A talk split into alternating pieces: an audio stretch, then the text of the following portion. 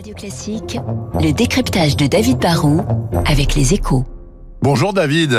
Bonjour Bernard. Ah, en cette année si spéciale, si tragique, comment s'est finalement comporté le marché immobilier Bien mieux qu'attendu? Ouais, c'est vrai, hein, on aurait pu redouter un véritable effondrement du, du, nombre de transactions et des prix. Eh bien, la catastrophe redoutée par certains, ou, ou souhaitée par d'autres, hein, qui voudraient bien quand même que les prix Ouais. finissent par baisser, bah, n'a pas eu lieu. hein. L'an dernier, 980 000 biens immobiliers ont changé de main en France. C'est certes 8% de moins qu'en 2019, recul, d'accord, mais ça reste supérieur au volume de transactions de 2018 et 2017.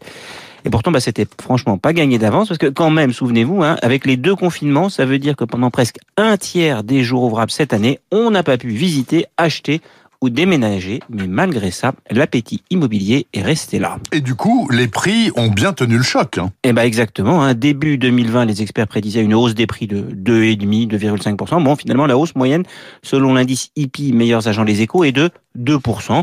Le mètre carré tourne autour de 2800 euros en moyenne en France, avec bien sûr de, très très fortes variations. hein. À Paris, on n'a pas touché les 11 000 euros le mètre, mais on est quand même à 10 400. Et on va finir par y arriver, parce qu'à Paris, le nombre de ventes a chuté plus lourdement, hein, de l'ordre de moins 17%. Et les prix ont très légèrement baissé sur le dernier trimestre de l'année, mais sur les 12 mois de 2020, ils ont quand même progressé, là aussi, de 2%.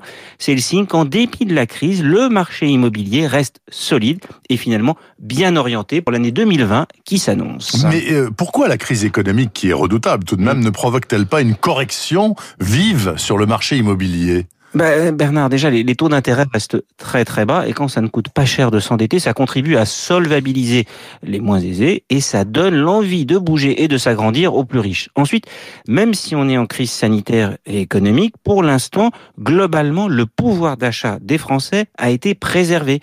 Il y a chez nous des filets de sécurité et vrai. le chômage n'a pas explosé. Enfin, en période de crise, la pierre conserve un côté valeur refuge, surtout que le confinement a montré qu'avoir une maison ou un appartement sympa, bah, ça pouvait être très très important. Et si par-dessus tout ça, bah, on continue de pas mettre assez de logements neufs sur le marché pour faire face au phénomène démographique, hein, bah, toutes les conditions sont réunies pour que le marché continue de tenir. Selon les experts, il devrait être stable ou en très léger recul sur les prix, comme sur les transactions, car on ne peut pas exclure quand même un léger attentisme. Bon, mais voyons déjà ce que le Covid nous réservera pour 2021. Et ça, on n'en sait strictement rien. Sur ce, David Barrault, je vous souhaite un très bon réveillon, une bonne nouvelle année.